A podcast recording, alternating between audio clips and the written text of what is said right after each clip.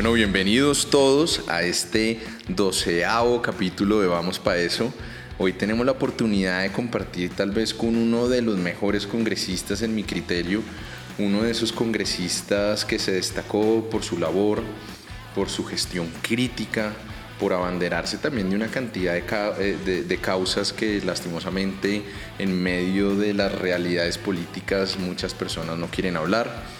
Una persona que respeto mucho por su sentido crítico, una persona que respeto mucho por su forma de hacer política, eh, por, por mantener siempre la línea del respeto, por ser algo diferente hoy eh, y es tratar de ser disruptivos por tratar de tender puentes con las personas que piensan distinto y más no, y no afincarse en la radicalidad.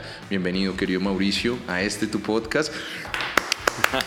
Bravo, hijo madre, qué bueno tenerte acá. Eh, ¿Cómo estás, Mauricio? ¿Qué tal va todo? Juanjo, gracias por la invitación. Estoy muy contento de estar aquí. Casi me hace aguar los ojos porque todavía estoy así sensible. Como dice Amparito Grisales, se me puso la piel de gallina de recordar pues estos cuatro años de trabajo y gracias por la generosidad de tus palabras y por la invitación. Y pues qué hit estar aquí hablando de todo lo que implica el sancocho, eh, más bien como la changua de lo que es la política en el Congreso. Sin duda alguna, sin duda. Sin que los rolos vayan a decir que estoy atacando la changua. Estoy diciendo que es, es exótico. Nosotros, nosotros como rolos, algunos no amantes de la changua, pero con sentido de pertenencia le hemos aprendido a defender, carajo. ¿Está confesando que usted no es amante de la changua? No, no, yo me la como, yo me la como y llego hasta el momento, tengo un acto de sensatez de defenderla hasta cuando hay que echarle un chorro de leche. Ya después de eso, ya después de eso acepto lo particular y bizarro que puede llegar a tener, pero, pero se hace. ¿Cómo estás, querido Mauricio? ¿Qué tal va todo hoy?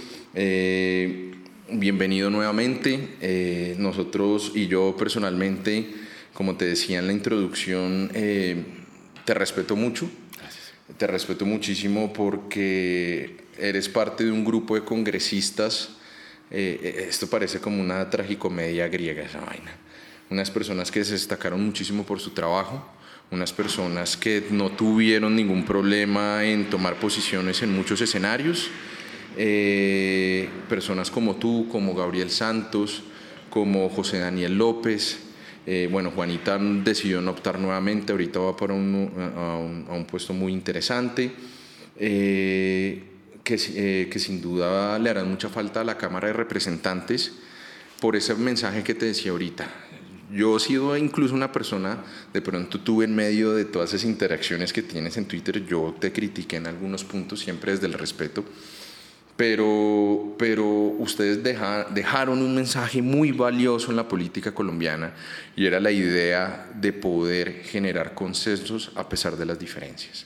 Gabriel es un tipo que pertenece a un partido, acá hablamos con él, lo difícil que fue él pararse en temas como la marihuana, como la eutanasia, pero, pero él deja un mensaje muy interesante y es que en la política, después de muchísimos años de una polarización exagerada, realmente se pueden encontrar en lo común y hacer algo. Entonces, eh, yo quiero preguntarte primero, ¿quién es Mauricio? ¿Cómo llega a la política? Cuéntanos un poquito de tu vida.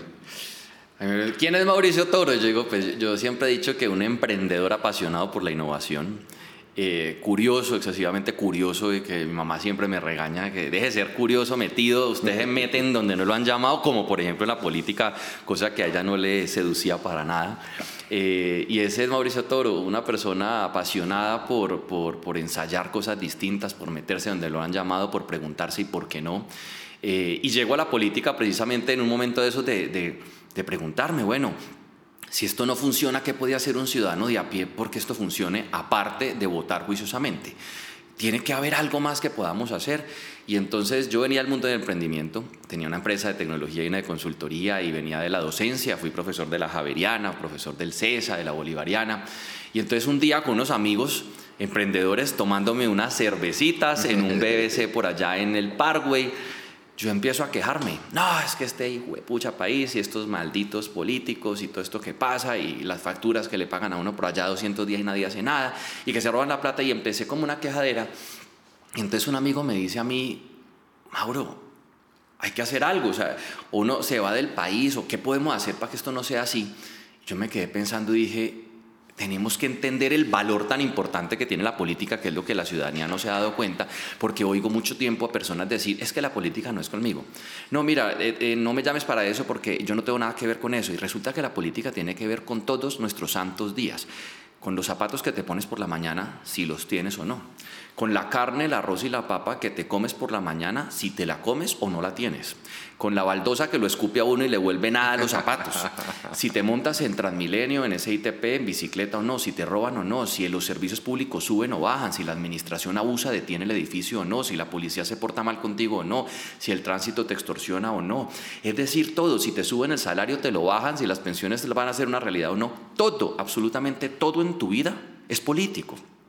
Y hay que entender que para que las cosas sean a favor de nosotros los ciudadanos, pues hay que inferir, hay que incidir. O te lanzas y representan esas banderas, o apoyas a alguien que las represente, pero quedarte quieto, pues es no hacer nada y eso no hacer nada cuesta. Entonces un día le digo yo a mis amigos por un reto también de mi mamá que dice, deje de quejarse, váyase a vivir a otra parte o haga algo por el país. Yo ya le dejé el país que pude, yo ya me voy a pensionar y había entrado en una espiral de pesimismo y estoy hablando del año 2016, 2017, pesimista. Este país se lo comió el marrano, aquí no hay nada que hacer, me voy a ir más bien. Y ese día, ante el comentario de unos amigos y el de mi mamá de haga algo y no se queje, pues dije, pues voy a hacer algo. Mi abuela decía brutos pero decididos. Sí, sí, sí. O sea, métase, haga algo, no importa, no lo piense tanto, pero cambie la cosa, decídase hacer algo. Y entonces senté a mis alumnos, a mis amigos emprendedores y les dije, lancemos a alguien Busquemos un emprendedor que nos entienda, un ciudadano de a pie sin privilegios que nos entienda, le montamos algo muy bacano y lo lanzamos. Y empecé esa búsqueda 15 días. Y oiga, nadie, esa política no tiene que ver conmigo. ¿Yo para qué? Eso es para la gente que está por allá. Yo no tengo nada que ver con política, no me metan eso. Y entonces yo quedé muy frustrado porque dije, nadie cree que esto tenga que ver con todo. Y un amigo me dice, pues entonces le tocó a usted por sapo. entonces me quedé pensando y dije, pues sí, ¿por qué no? Lo peor que puede pasar es que yo me lance y me queme. Si me quemo, no es que me vaya a quemar con aceite, simplemente que eso da una vergüenza, porque ya les conté la vergüenza que eso da, pero eso se pasa rápido porque en este país todos los días pasa algo y la gente se le olvida. En segundo lugar, no va a pasar nada malo, simplemente no llegué y listo, seguirán los planes en la vida y uno del suelo no pasa. Y entonces me lancé con una campaña apoyado por emprendedores, por gente de plataformas, por estudiantes, por jóvenes, con un eslogan que decía, si los políticos no pudieron ser ciudadanos, nos tocó a los ciudadanos ser políticos. Así es, lo recuerdo. Y llegué, llegué porque se dieron muchas cosas en ese momento, la política, la polarización era distinta, Mocus en su mejor momento, eh, Claudia López en su mejor momento, el Partido Verde, lo mismo Sergio Fajardo, acuérdense que casi gana, era el momento de la esperanza después de un proceso de posconflicto, donde la gente estaba con la esperanza de si acabó la guerra, ¿qué se viene? Querían oír propuestas y yo traje unas propuestas eh, de un momento de esperanza y pues llegamos al Congreso de la República más asustado porque pues yo dije, güey, madre, ya no pensé llegar, la verdad yo no pensaba llegar y cuando llegamos ya el otro día me levanté y dije, perdón la palabra que voy a hacer, la cagamos. La cagamos, ¿cómo así que la cagamos? Me acuerdo que me desperté y lo primero que vi fue unas llamadas perdidas de mi mamá y lo primero que le dije fue a mi mamá, luego a mi hermano y la cagué. ¿Cómo así? Ganamos, pero al contrario, dije, no, pues ahora qué vamos a hacer, cómo le vamos a cumplir a la gente, cómo se come la política, cómo funciona esa changua allá adentro o ese zancocho. Y fue toda una experiencia maravillosa, pero así llegué. Tú dices un par de cosas tremendamente importantes que me gustaría profundizar un poco. Yo creo que, si me permites el atrevimiento, eh, Tú con este grupo de congresistas mostraron que la política y generaron la esperanza de que la política puede ser distinta. Nosotros estábamos, y yo creo que la sociedad colombiana todavía vive en esa resignación eh, de que la política hay que hacerla de una forma. E incluso a ti te dicen, entre y juegue con los mecanismos con los que se hace la política para tratar de cambiar la forma de hacerlo. Entonces obviamente están las cifras incluso de cuánto tienes que tener tú para llegar al Congreso, a la Cámara, al Senado, para ser presidente, para ser alcalde.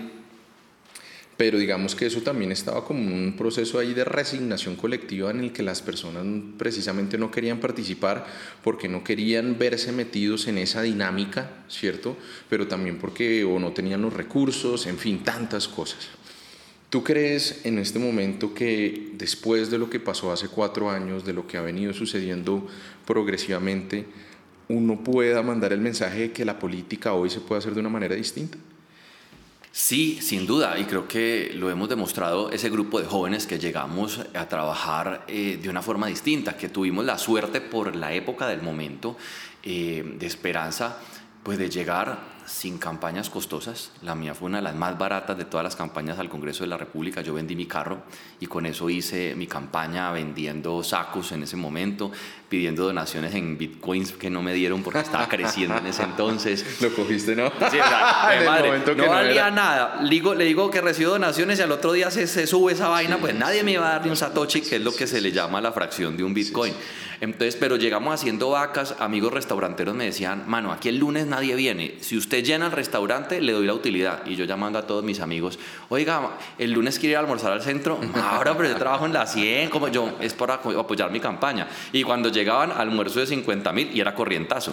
Decía, marica, Mauro, yo, es para que me apoye porque me van a dar la utilidad. Al, les ofrecían principio, diferencia. Nada, nada, esto era a CPM, pero basiquito porque necesitábamos, era la rentabilidad ni cerveza, era jugo, de, era frutiño. El punto es que esta fue una campaña que demostró que sí, que se podía hacer sin plata, sin compromisos, sin alianzas distintas a las de los ciudadanos.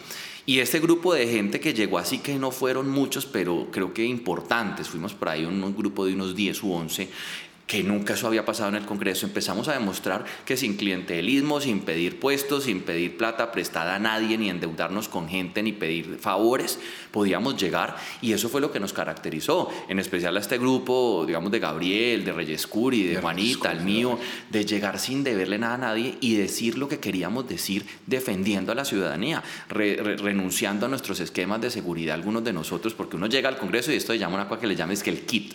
Ay, venga, reciba el kit. Y yo pensé, pues que era esfero, libretica, borrador, liquid paper, alguna cosa. Camionetica nueva. camioneta, un chaleco, una escolta con arma. Y yo dije, pues, yo no, yo, a mí nadie me ha mandado a matar, a mí nadie me ha amenazado. Pues claramente muchos renunciamos a esos privilegios. Eh, de lo que implicaba eso. Entonces esto demostró que sí se puede.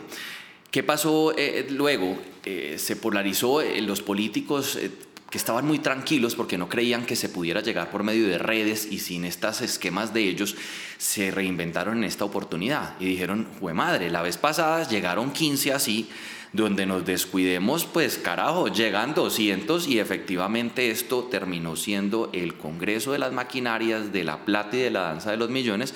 El gobierno levantó la ley de garantías y durante ese tiempo se utilizaron muchos recursos públicos para hacer y por eso aquellos que hacíamos esa política no pudimos llegar de esa misma manera. Entonces, sí se puede y hay que eh, seguirlo haciendo. O sea, yo anticipándome un poco, creería, ¿crees tú que de pronto eso fue la razón por la que esos liderazgos yo creo que en todos los casos hay unos puntos particulares, eh, pero esa puede llegar a ser la razón por las cuales muchos no pudieron reelegirse.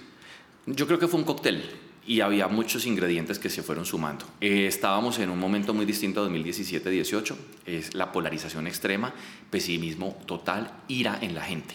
2017-2018 era esperanza, felicidad, esperanza de cambio, eh, no la polarización que teníamos. Entonces, claro, llegamos a un momento de polarización un momento de mucho dinero, digamos, rondando por el mismo miedo a la polarización, pues las derechas lo que hicieron fue tomar la plata del Estado para fortalecerse. Demuestra de eso es que crecieron esas derechas y la polarización disminuyó el centro y esas posiciones, eh, digamos, no confrontativas. Primer ingrediente, el pacto fue un fenómeno impresionante. Para darte el ejemplo de Bogotá, pasaron de tener dos curules a casi ocho curules, ahorita están en eso.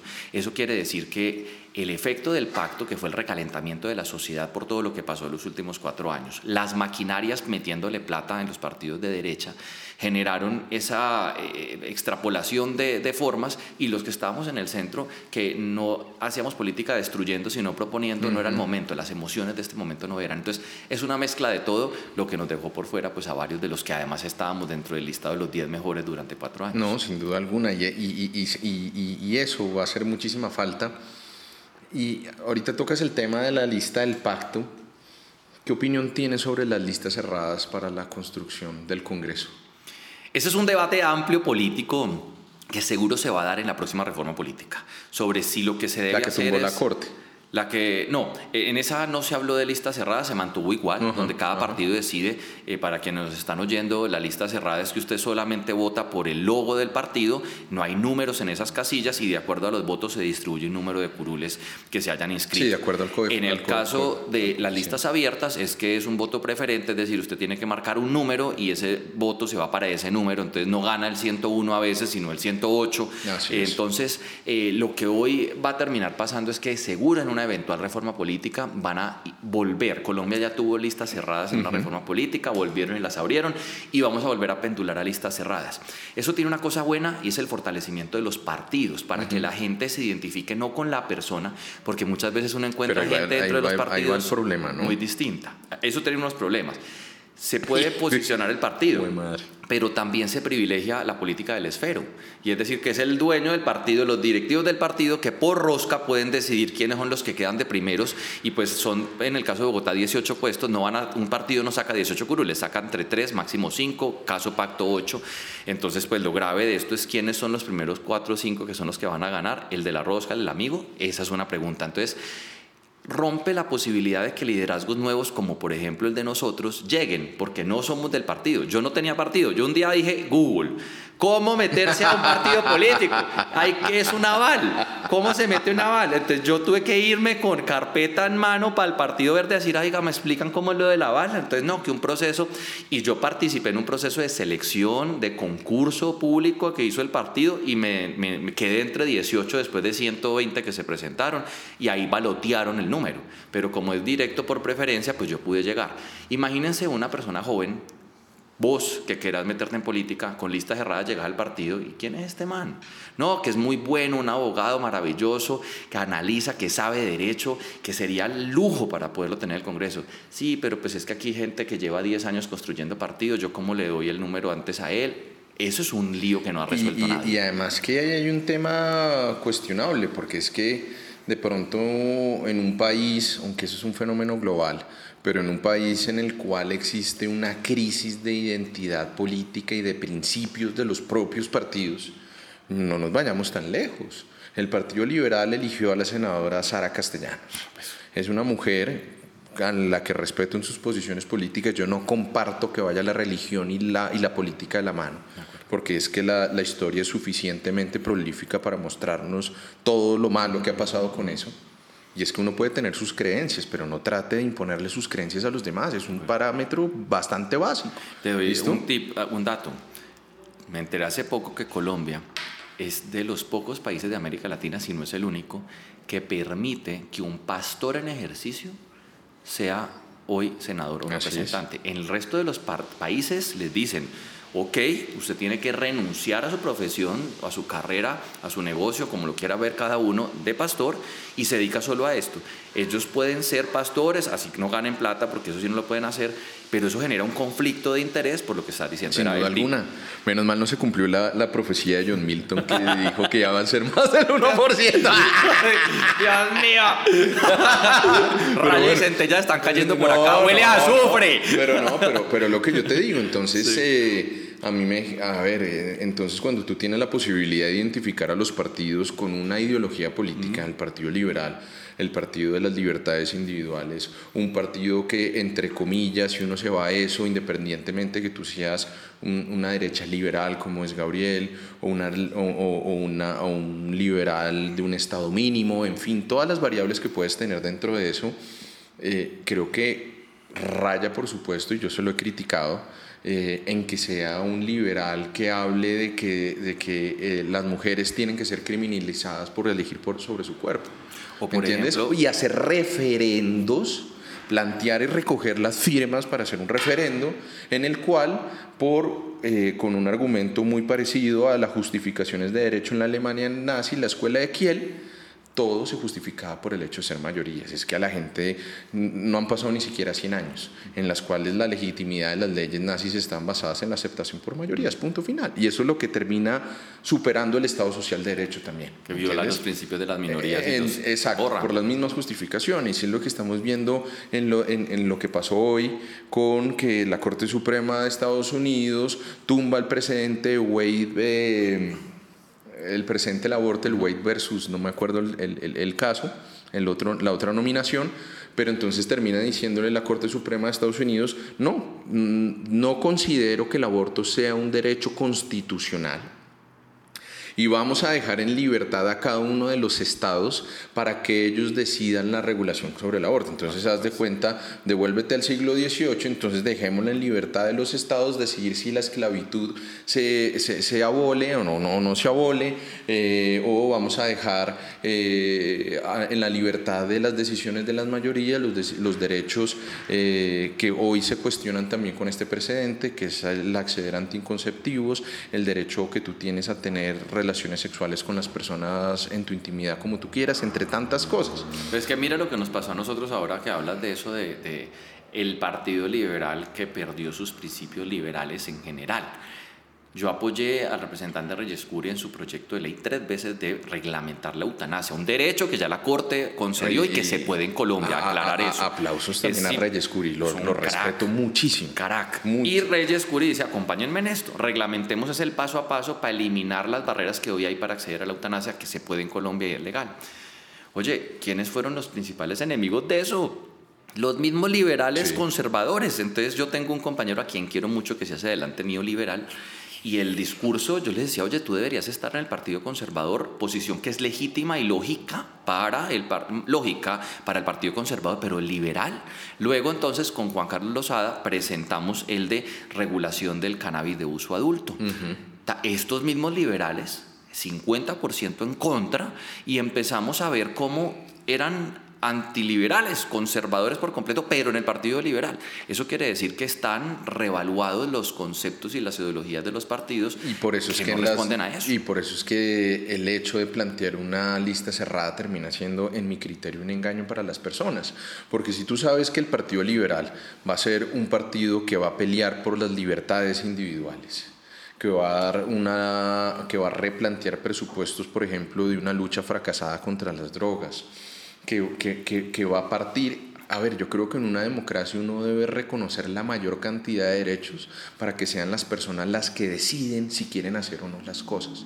Y no con argumentos moralistas, religiosos, muchas veces tristemente sin ningún fundamento empírico, científico, como es el tema de las drogas, te vengan a ti y, el Estado tenga el poder de decirte qué puedes hacer y qué no puedes hacer. Es que confunden la libertad con obligación. Total. Entonces, las mujeres tienen derecho a decidir no es obligación abortar. Entonces es como, es que una mujer un día se levante por la mañana y diga, ay, tengo unas ganas de abortar que no me las aguanto. No, no, de esto no se trata. Se trata de un derecho de una mujer que requiere acceder a esto como una herramienta en última instancia y que debe poder tener el derecho. Y si la quiere en primera instancia, que tenga el derecho. Cada mujer decide sobre su cuerpo, cada ciudadano sobre el mismo. Entonces, ellos confunden el tema de que la libertad de que cada ciudadano escoja es la obligación a que lo haga. entonces, el derecho al, cannabis de uso recreativo y uso adulto. Y es, entonces, legalizar el, el, consumo de marihuana no es obligar al consumo de marihuana, es que cada cual lo haga, pero ellos confunden eso. Entonces, esos detalles son difíciles y, y yo estoy muy triste por lo que hizo la Corte en Estados Unidos, pero muy contento de que en Colombia hayamos avanzado. Road versus Wade. No, yo, yo, decía hoy, yo, yo ponía un tuitcito hoy y yo le decía, creo que en medio de las cosas comitas explicativas, en, en, este platanal hay cosas que están funcionando mejor. Y es eso, y es reconocer. Es que simplemente el tema del debate del aborto, querido Mauricio, es un tema en el que simplemente estamos diciendo no vamos a mandar a las mujeres a la cárcel por el hecho de decir sobre su cuerpo. Y es un tema de evidencia también empírica, científica. Entonces estamos en un escenario en el que muchos países, por ejemplo, digamos que uno de los mayores puntos fue, pero ¿por qué hasta los seis meses?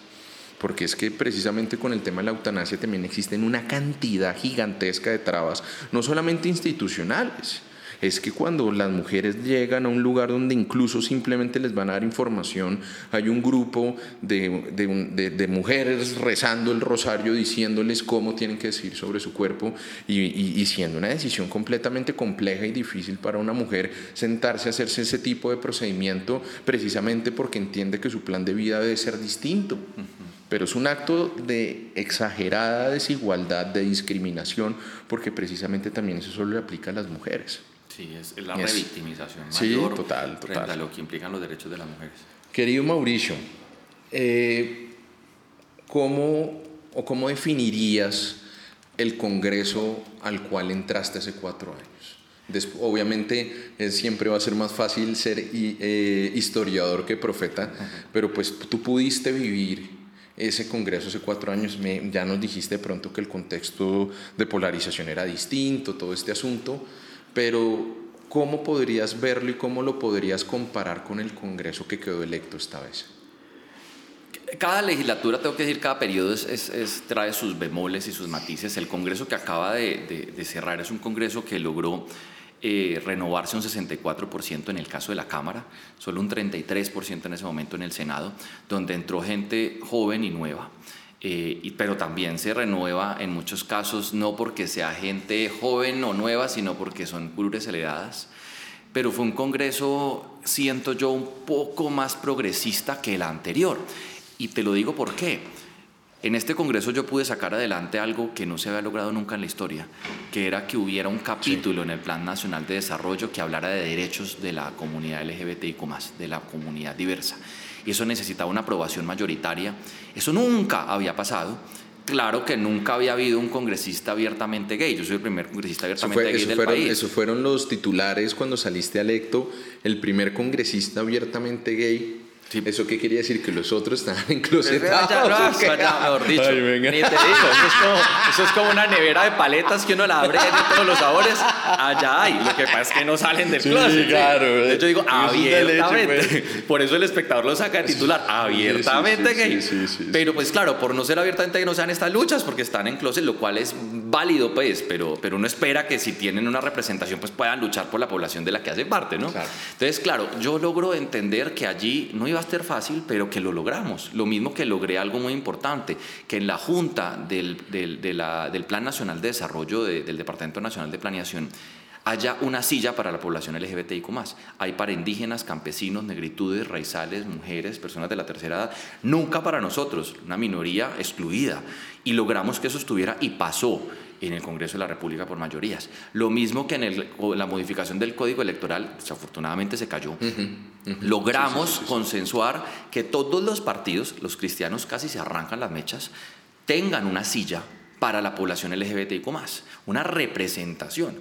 Eso se cae, deben estar muy felices, se cayó por otra cosa, eh, pero entonces al final entiendo yo que era un poco menos eh, áspero para estas cosas vendría a darme cuenta yo, y ahorita seguro hablaremos de eso ocho días antes de irme, que había mucha homofobia eh, maquillada, pero hasta ese momento se lograron hacer cosas muy interesantes. Un Congreso que sin duda mayoría gobernista, conservador, tradicional, fue un Congreso supremamente duro, arrodillado al gobierno nacional, haciendo lo, que le pedían. Y ese fue un porque una de las principales críticas que uno le decía a Duque, sin duda alguna, que yo creo que él fue víctima de su propio partido, del extremismo de su propio partido. y, el mejor ejemplo fue cuando objetó la ley estatutaria de la JEP. La Corte dijo, eso va, punto. No sea huevón. Y el Congreso le tumbó las objeciones. Y, el Congreso le tumbó las objeciones además. Pero para ese momento eso fue un riendazo que le dieron porque no les estaba dando mermelada. Exacto, por eso entonces llega el extremismo de su propio partido y le dice, usted tiene que objetar eso. Sí. Tiene que hacerlo como incluso como un acto simbólico, porque no tenía ninguna posibilidad de prosperar jurídicamente. Pero, pero, pero, y eh, a, este yo a mi punto, yo creería que, que, que a él le costó mucho construir gobernabilidad precisamente por decisiones que no fueron inteligentes desde lo político y entonces digamos con, e, por esa decisión por ejemplo de las objeciones eh, le tambaleó cambio radical y si no estoy mal el partido le casi no le pasa la ley de presupuesto y se le cayó una tributaria y se le cayó la TIC. Sí, es decir, él tuvo un año y medio de ingobernabilidad profunda. Total. Pero era un congreso, o es un congreso, porque se acaba este 19, próximamente se acaba, un congreso que sí terminó arrodillado a los intereses del presidente de la República sin chistar. Y hablo de las mayorías, porque los partidos alternativos tratamos de hacer lo que podíamos, pero es que éramos muy poquitos. Son 174 representantes a la Cámara, de los cuales solo 17 somos alternativos u oposición. Y en el caso de Senado, 105 senadores, de los cuales solo 20 eran eh, partidos alternativos. y estabas en el momento en el que el Centro Democrático fue la fuerza política más, relevante del país. Conservadores, la U, Centro Democrático Justalibres, Mira, eh, pues hacían las mayorías, porque lo que era cambio radical que se las daba de independientes era más gobernista que los mismos gobiernistas y los liberales. Mientras le ponían ministro. Claro, mientras tanto. ese es el juego de las bisagras allá. Entonces, al final, un Congreso eh, poco crítico, arrodillado, regalado al, al gobierno nacional. Y que nunca tuvo la capacidad, creo yo, y esa es una de las principales críticas, de dar las discusiones que el país necesitaba que se dieran en el seno del Congreso. Entonces, al colombiano y a la sociedad no le sirven que se presenten los proyectos de eutanasia si no los van a discutir y los van a archivar. y la jugada era esa, tratar de archivar, archivar, archivar proposiciones de archivo y las verdaderas discusiones que precisamente fue lo que pasó con el tema del aborto, que pasó con el tema de la eutanasia, que llega una corte que exhorta al Congreso a legislar durante más de 20 años y no pasa absolutamente nada. Que yo digo que este Congreso se acostumbra a closetar temas, entonces a no dar las discusiones que los enclosetaba. Pero voy al otro lado que decía, pero sorpresivamente aprobó estas cosas y sorpresivamente llegamos dos, tres veces, tres veces llegamos a segundo debate eh, no, mentiras, estoy equivocado. Una, dos veces llegamos a segundo debate de eutanasia, cosa que en el pasado Congreso ni siquiera había salido de comisión primera a debatirse. Es decir, este Congreso logró que se pasaran esos temas tímidamente hasta que empezaron la estrategia de engavetar y otros tantos volvieron a o sea, este fue como un gobierno, un congreso que trató de sacar un poquito la cabeza y el mismo gobierno conservador le despegó duro y volvió y los enterró. Comparándolo con este congreso que entra, yo tengo una esperanza de que sea más progresista porque sin duda los partidos alternativos crecieron en su mayoría. Entonces me alegro mucho que ese crecimiento de esas mayorías nos vaya a permitir lograr avances que de otra manera no podríamos lograr pero me preocupa que en algunos casos hay personas que no vienen con una carrera eh, para los sectores en donde van a quedar representados. Es decir, el Congreso se divide en siete comisiones. Cada comisión trata unos temas, la primera, la segunda, la tercera, la cuarta. Mucha gente va a quedar hoy en comisiones de, unos temas por los que nunca, digamos, ha trabajado. Sus experiencias están en otro sector, pero fueron tantos los que llegaron que no pueden estar todos en la vida. Entonces voy a darte un ejemplo. Llegaron muchísimos eh, que quieren hablar de educación, pero la comisión que trata temas de educación, que en la sexta solo les va a dar cuatro cupos o cinco, y son once. Esos once se van a tener que ir para otros lados ¿Qué tanto van a poder aportar desde para lo trabajo, técnico? Para seguridad, para la Para relaciones exteriores, seguridad nacional. Son muchas cosas las que pueden pasar y eso podría tal vez jugar en contra, pero no creo que vaya a ser peor que el que está terminando, porque sin duda llegó una representación más amplia ciudadana y van a tener la misión de prepararse muy bien y van a tener que rodearse de gente técnica en sus UTLs, que son los equipos, como se le denomina los equipos de los eh, congresistas, para que puedan estar a la, a la altura del debate político y yo tengo la fe puesta en eso. Bueno, bueno, yo creo que, que, que es muy bueno que una persona como tú que tiene conocimiento de causa del Congreso, nos, de, nos imprima optimismo. Yo, yo veo la, en la lista, yo veo por ejemplo que por primera vez lo que era la izquierda se unió, que era algo que no había pasado nunca en el país. Y que precisamente creo que a pesar obviamente de tanta violencia, de tanta, de tanta muerte, de tanta amenaza, es la primera vez que en la historia se unieron. Entonces tú veías antes, no sé, Robledo en el Moir, o todas las tendencias que estaban en el Polo, y por el otro lado estaba Petro con la Colombia Humana, eh, los sectores del verde que son mucho más tirados a la izquierda hay algo que hizo Petro y que fue unir la izquierda. El único que quedó por ir rezagado fue Robledo. Solitario. Y, y, que tuvo, no sé, yo lo respeto, yo lo respeto porque él siempre entendió bien su rol de senador. Eh, pero, pero el ocaso de él no me pareció tan, tan, tan interesante. Pero bueno, digamos que, que ya son percepciones personales. Eh, pero logró Petro unir la izquierda, logró generar una sola bancada. Entonces tú ves lo que antes estaba como una diáspora por todos lados. Entonces ves en el mismo lado Iván Cepeda, a la famosísima y querida e impoluta Piedad Córdoba. Eh, Aida Bella, Aida, persona, a, a, Pachón que casi no entra. Eh, bueno, tantas personas que, con las que no comparto muchos pensamientos, pero que respeto su ejercicio democrático sin duda. Eso creerías yo, y, ahí empecemos eh, a hablar de un tema importante, querido Mauricio. ¿Tú crees entonces que en este Congreso que viene que tiene, que, que y era tal vez un tema que hablamos en el inicio, en el que de pronto veo que ese acuerdo nacional de Petro, que es necesario para el país para, ojalá, pasar el tema de la polarización, de la violencia, del, como decía Uribe, el sicariato moral, eh, pero la primera pregunta es, ¿crees que en este Congreso se pueden hacer nuevos cambios? ¿Crees, por ejemplo, hablemos de temas concretos, ¿crees que por fin podamos llegar a un escenario legislativo de legalización del consumo de la marihuana recreativa? Tengo la esperanza profunda de que sí, que vamos a lograr avanzar en esas luchas por la composición que hoy se está dando, eh, del crecimiento de los partidos alternativos. Sin embargo, va a ser mucho más fácil que en este Congreso, no sé si posible aún, porque los alternativos igual solo van con el 40% del Congreso en total. Si suman a los liberales, que al parecer ya se sumaron, Pero viene la discusión. Liberales está hecho, la mitad son conservadores de pensamiento. Entonces ahí ya empieza a tambalear y eso va a quedar en una línea muy delgada, donde si eso pasa, pasa por un voto. Pero le puedes abrir la puerta a, a, Dilian y a Germancito Vargas. Que ahí sí son supremamente conservadores y a pesar de todo eso ellos no van a apoyar. La U se opuso a eutanasia, se opuso a legalización del cannabis, se opuso a muchos de estos derechos como el tema de las mujeres y su derecho a decidir. Es decir, en general va a estar más propenso a hacerlo, puede que pase, pero raspándose el pecho. Eh, y sin duda va a ser más fácil que en el anterior, pero no sé si posible. ¿Tú crees que se abra la puerta o todavía nos falta madurar para hablar de la legalización total de las drogas? Sí, fue una de mis propuestas de campaña con el senador Marulanda. Muy buena esa de la coca, me parece maravillosa. Hay que quitarle el negocio al narcotráfico, hay que quitarle el negocio a todas estas bandas criminales, eh, grupos armados y demás. El Estado lo tiene que concentrar. Esos impuestos se tienen que ir precisamente a campañas de prevención, información sobre el consumo, control del de daño, daños, control de daños y todo esto. Eh, pero hay que dejar de ser mojigatos y entender que la lucha contra las drogas, como está hoy planteada, se perdió en el mundo. Los países que a medio la ganan han empezado a legalizar, a vigilar, a controlar y evitar que menores de edad caigan en el consumo.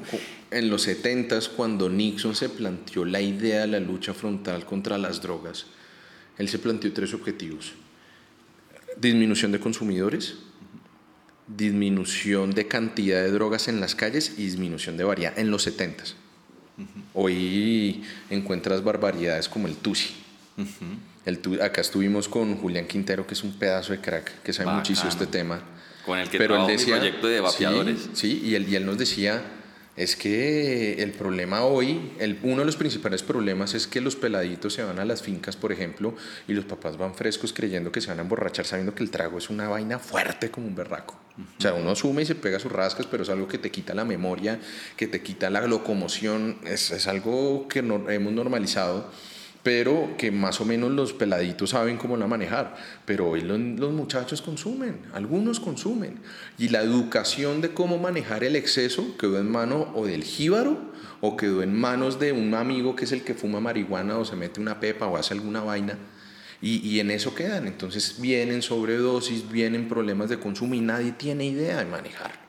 ¿Listo? Porque Pero, no, presidente, porque no hablamos de los temas que hay que hablar. Exacto, exacto. Entonces llegan, dicen, no, archivemos y son discusiones y, y eso creo que sí es una carencia importante del Congreso. Yo creo que, yo no creo, no sé si Petro haya, Petro tiene varias y el gobierno actual eh, reformas y luchas y peleas. Y él va a tener que escogerlas muy bien, sí. porque no las puede dar todas en cuatro años. Además, que este primer año es donde hay que ser... Unas profundas, donde tiene unas mayorías, donde hay un ambiente positivo, donde las tiene que jugar.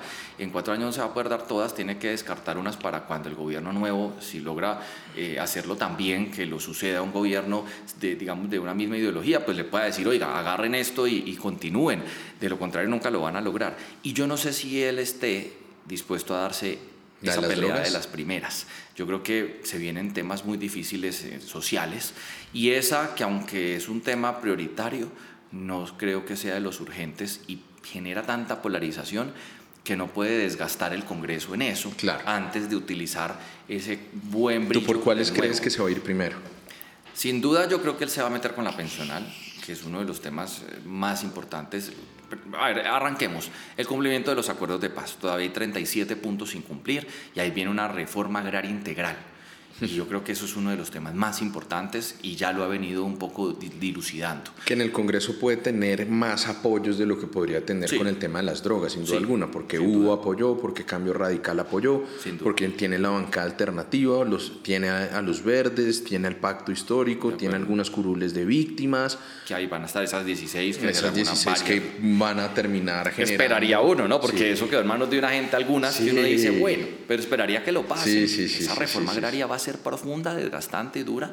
La tributaria sin duda, pues la tiene que hacer él para poder cumplir lo que prometió, lo dijo y va a empezar una tributaria que va a ser fuerte, 50 billones de pesos. Eh, la de Carrasquilla fueron 12 o 20, ¿no? Eh, empezó con 32, terminó en 12. Terminó en 12. Eh, y, y, yo creo que él le va a tener que pegar a 50 para poder sacar 30. Y además, porque, y además porque, al menos de las propuestas, querido Mauricio, se ve que al parecer empezaría a generarse más gasto público, ¿no?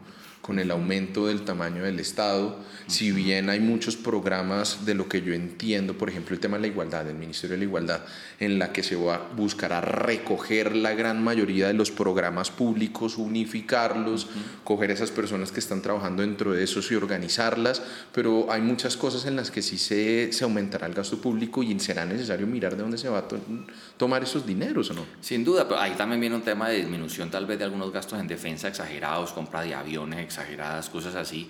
Sin duda se ve una reforma muy difícil que yo creo que hay que hacerla. Este país está en mora de una reforma estructural.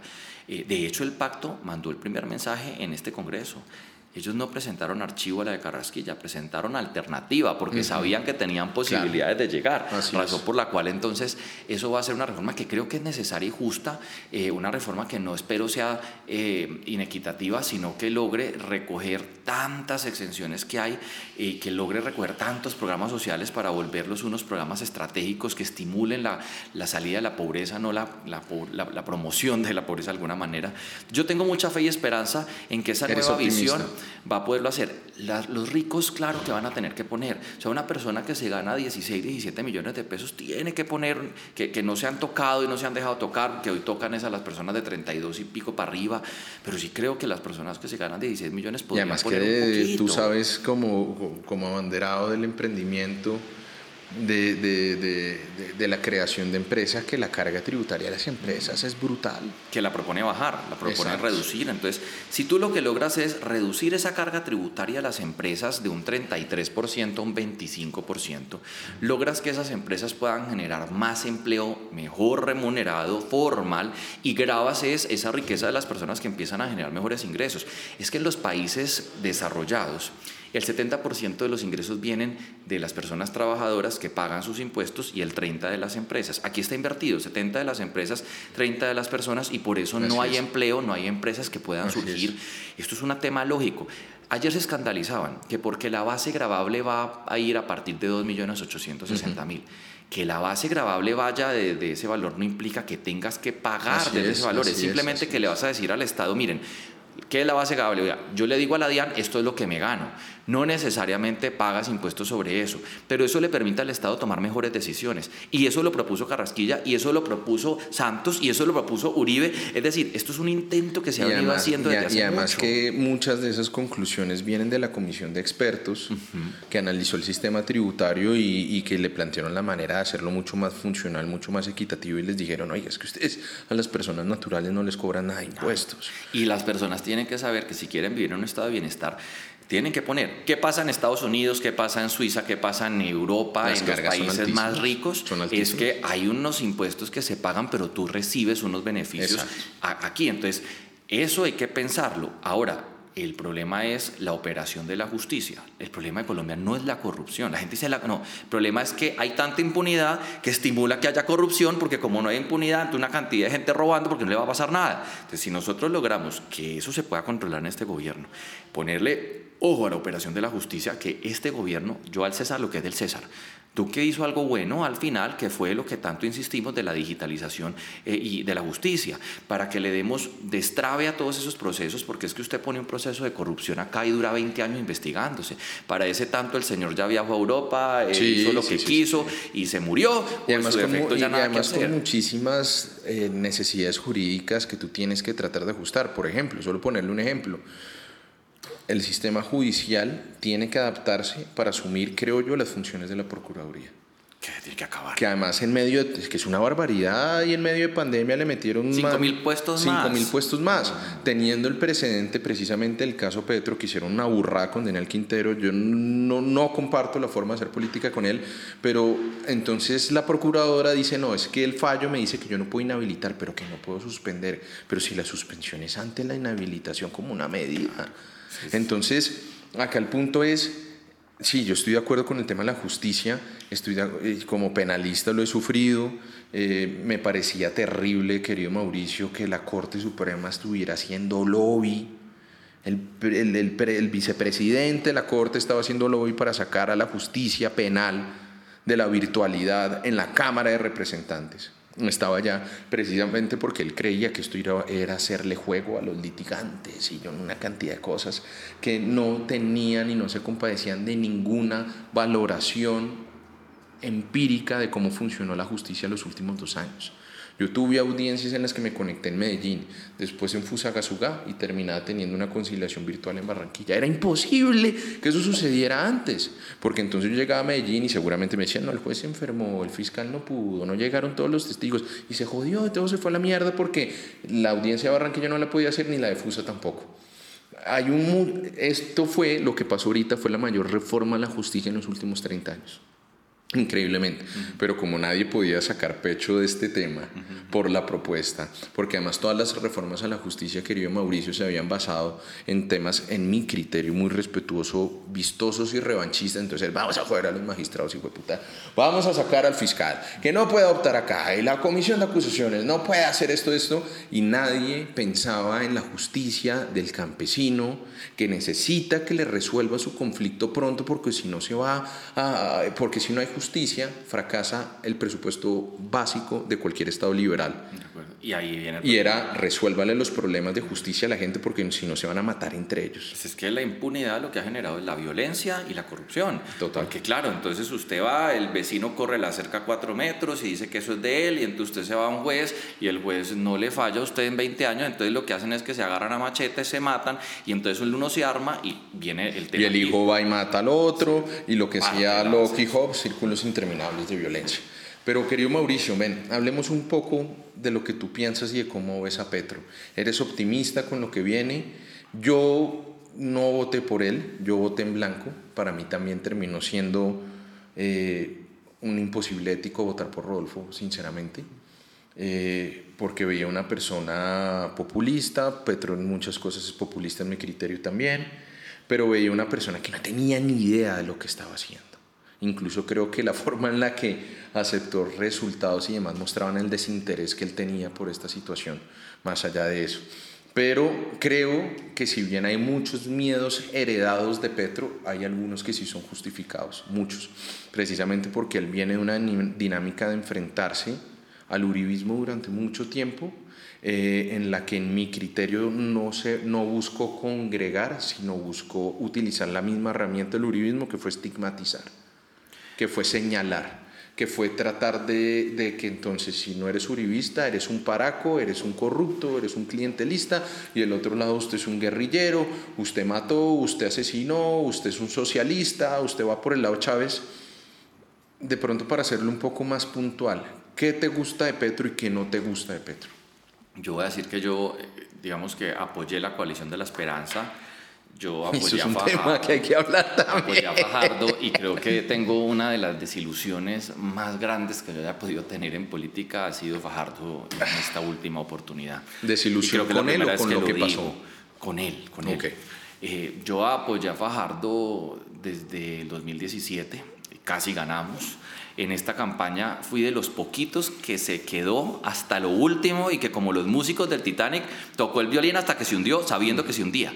Porque guardé la esperanza hasta el final mientras muchos otros saltaban del barco desde hace rato cuando vieron que medio sí, hacía y er- y eran evidentes esas saltadas. Pero tengo que decir que Fajardo no hizo una buena campaña, no se reinventó, es una persona terca eh, y que al final le entregó eh, a personas de otros sectores que lo estaban traicionando las decisiones y a personas inexpertas al interior de su equipo que lo blindaron por cariño seguramente y que evitaron que muchos que queríamos aportar pudiéramos hacerlo, a tal punto que a muchos nos relegaron siendo de los primeros que llegamos a apoyar y ayudar. Una una torrecita de cristal. Tal pues. cual. Incluyendo a los más eh, como Martín Rivera, su pupilo desde hace 20 años terminó por allá relegado. Eso estudiamos, estudiamos en la misma universidad con Martín, le tengo mucho cariño y mucho respeto. Entonces yo, yo le hago palo a Claudia también, ¿ah? creo que se le va la mano en temas, siendo, mi querido concejal, el que yo apoyé, ¿no? Sí, claro. Pero lo admiro y lo quiero mucho, creo que se, se, le va la mano, pero lo que sí digo es que luego de que pierde Fajardo, dije, bueno, listo, o sea, estábamos en esta apuesta, eh, y hoy respondiendo a tu pregunta, tengo la fiel y firme esperanza de que Petro va a hacer un giro para moderar su discurso, sus propuestas, porque tiene la responsabilidad de que estos cuatro años salgan tan bien que otro gobierno similar a este pueda llegar a hacer los cambios profundos que se necesitan. y no lo va a lograr hacer si lo que hace es asustar a la gente, eh, polarizar de alguna manera, eh, y, yo veo que ya lo está entendiendo. Una cosa es cuando uno está en campaña y él logró hacer algo muy importante dentro de las campañas políticas. Una cosa es lo que usted tiene que decir para llegar y otra cosa es lo que usted tiene que hacer para poder cumplir lo que quería hacer para llegar. Y eso de alguna manera sí generó esa polarización, pero era una estrategia que al final yo lo vi en su último discurso moderado, más llamado al centro, porque él es consciente y lo he visto por sus discursos, sí, eh, de que tiene que gobernar con los sectores, que tiene que acordar con todos para poder ir planteando los cambios que se necesitan. Él es una persona con un ego grande, los políticos todos tenemos nuestra forma de ego, y él yo creo que tiene una carga histórica importante. Lo que hizo Uribe fue un acuerdo de paz con los paramilitares, bien o mal como sea, hizo acuerdo de paz con los paras. Luego viene Santos y hace acuerdo de paz con las FARC. Y él siente la necesidad, desde mi lectura, de hacerla con el ELN. Y eso le va a implicar un esfuerzo para poder, no puede, o sea, si ellos lo lograron, ¿cómo él no va a ser el último pedazo que falta de este tramo para ya dedicarnos a, a combatir ya estas eh, bandas, de bandas y, y esferas? Pero al final creo que va a dedicarle mucho a eso. En segundo lugar, necesita estabilidad económica porque tiene unas apuestas muy grandes sociales. Y esto no lo va a hacer acabando el aparato productivo y lo dijo en su discurso y sé que genuinamente lo va a querer hacer así y está empezando a moderar todo lo que dijo, no cambiando de ideas, moderando las formas como va a llegar, va a escoger sus batallas, porque él no se puede ir entregando una izquierda sepultada, porque su ego no lo deja. Y porque tiene el referente de lo que hizo Duque. Y tiene el referente Duque. El uribismo le metió, yo no sé, yo, yo no sé si esté muerto el uribismo, pero le metió un totazo del que no se pudieron recuperar. Duque le sacó el aire. Pasó, pasó de ser la fuerza política más relevante hace cuatro años a ser, a, a ser la tercera, cuarta fuerza política del país, donde perdieron la presidencia, donde perdieron una cantidad de curules en el Congreso, donde tristemente eh, perdió, por ejemplo, en su estrategia con Venezuela fue un fracaso. Más ridículo. Eh, donde tuvo cosas buenas, el tema del manejo pues, del COVID creo que es... Ahorita hablamos de eso, hoy hay 20 mil casos diarios, pero ¿cuántas personas están muriendo por el éxito de un plan de vacunación? El manejo económico fue bueno, al fin y al cabo.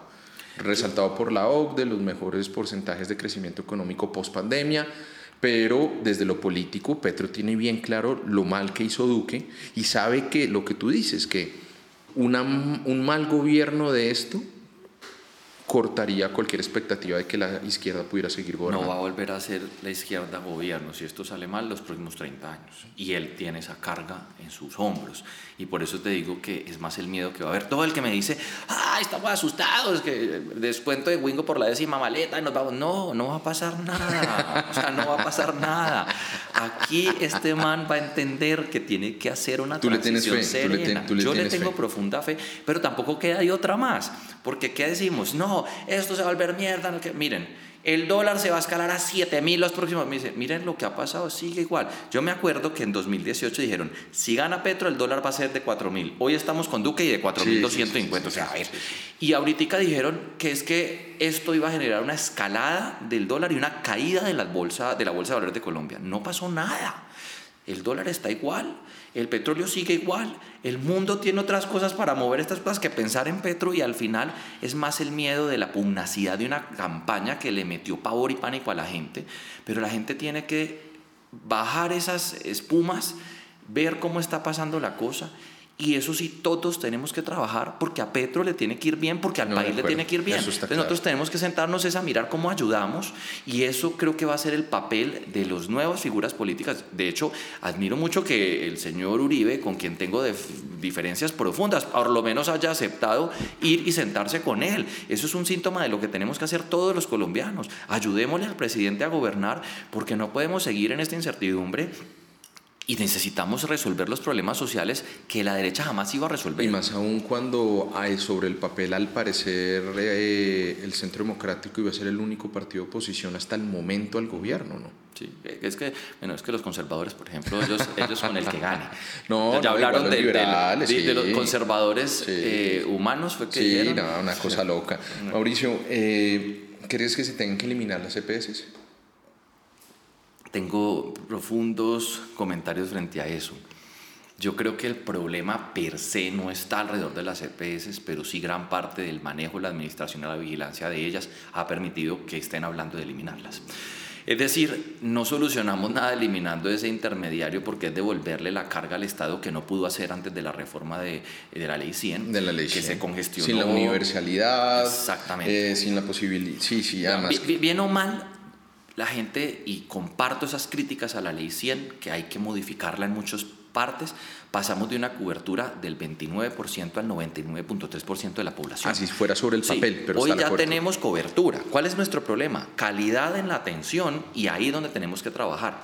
Las EPS tienen que entender, en primer lugar, que su función es de prevención y que su función es de girar directamente los recursos que se soluciona ya con la ADRES. La ADRES es la entidad del Estado que está ya girándole directamente a las, a las clínicas, hospitales e IPS, donde se le está quitando esa partecita de intermediación, pero las EPS sí saben como privados administrar con calidad esas eh, clínicas y, competir esos hospitales con calidad. y competir con calidad y tenemos que meterle fuerza a los hospitales y clínicas públicas para que puedan competir contra las EPS. Nuestras EPS públicas están saliendo bien porque tuvieron un saneamiento. Miren Salud Capital de Bogotá. Entonces podemos tener un sistema de, competencia. De, de, Peñalosa. Peñalosa. Y ¿Qué Claudia, no, no, sé qué pasó, no, conozco la historia, pero lo que sí digo es que va bien. Al fin es, aquí debe haber competencia. Y yo no creo que la solución sea, eso, yo siento que eso es como el dicho este de que si uno encuentra a la pareja sacándole los cachos en el sofá de la sala, vende el sofá para que no le saquen más los cachos. Pues no, va a seguir pasando, el problema es endémico. ¿Cómo solucionamos eso? No creo que se acabando. Sí, no, de acuerdo. Pero sí metiéndolas en cintura y quitándole tanta cosa que hoy tiene que no debería Además que ese tema, o por ejemplo el tema de los dividendos, aunque hoy el asesor de Petro, el mismo que estuvo en la alcaldía, Ricardo bueno, oh, joder, se me da el nombre, eh, dijo que, que bueno, que, que, lo iban a moderar un poco, pero porque también yo creo que hay que pensar la viabilidad jurídica y el control constitucional que eso pueda tener. Eh, es muy importante tener la posibilidad de hablar sobre eh, la comunidad LGTBI Q+, la comunidad diversa. ¿Cuál era el panorama en temas de derechos de esta minoría hace cuatro años?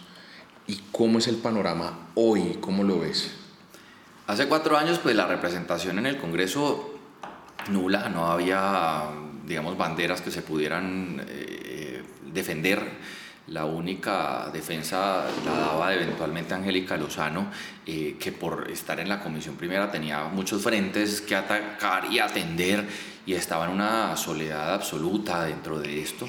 Y pues creo que el haber llegado yo a Cámara, ella a Senado, nos permitió a nosotros de alguna manera defender esas banderas y empezar a trabajar en conjunto, siendo insuficientes. Dos abiertamente, ella lesbiana, yo gay, pues de casi 300, pues es difícil lograr sacar adelante esos cambios, pero los logramos sacar eh, a dificultad, pero positivo. Sin embargo, falta muchísimo y el Congreso de la República históricamente le ha negado los derechos a la población diversa, a tal punto que ha sido la Corte Constitucional, a partir del litigio estratégico de ciudadanos el que ha logrado darnos los derechos que tenemos. ¿Cuáles? Derecho a casarnos, cuál es el derecho a cambiar el género en la cédula, cuál es el derecho a heredar de nuestras parejas, cuál es el derecho de poderlos afiliar al sistema de seguridad social, los plenos derechos.